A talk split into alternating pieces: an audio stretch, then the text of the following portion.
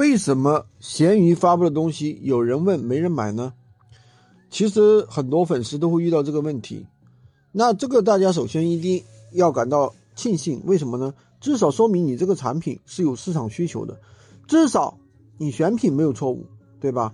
而且只问不买是常态，能否卖得出去就看你个人的一个话术沟通水平了。比如说我们去买东西，经常也会去各家店咨询。难道我在你这里咨询的一定会下单吗？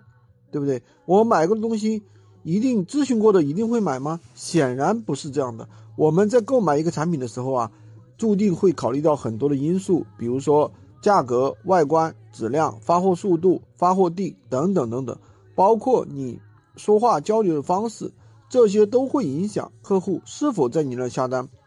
指望客户一咨询就下单，这显然是不现实的。那一般。那到底为什么原因客户不下单呢？第一种呢，有想法迟迟不下单；第一种呢，就是价格问题，觉得你价格高了，那你能够适当的给他一些优惠。第二种呢，就是很多人问了很多产品的相关的问题，最后就没有动静了。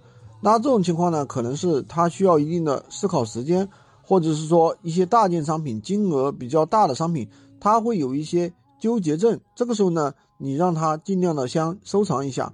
第三种呢，有些客户还问你包邮啊、材质啊，最后就不回了。这个时候呢，你要用一些催单话术。今天是活动价，再过几天就恢复原价了。不要小看这一句话啊，我们很多客户啊都是被这样转化的。第四种呢，还有的客户啊，在对话过程中你能看出他很注重质量，那这个时候呢，你可以主动出击，就说我们。享受三年质保，只换不修。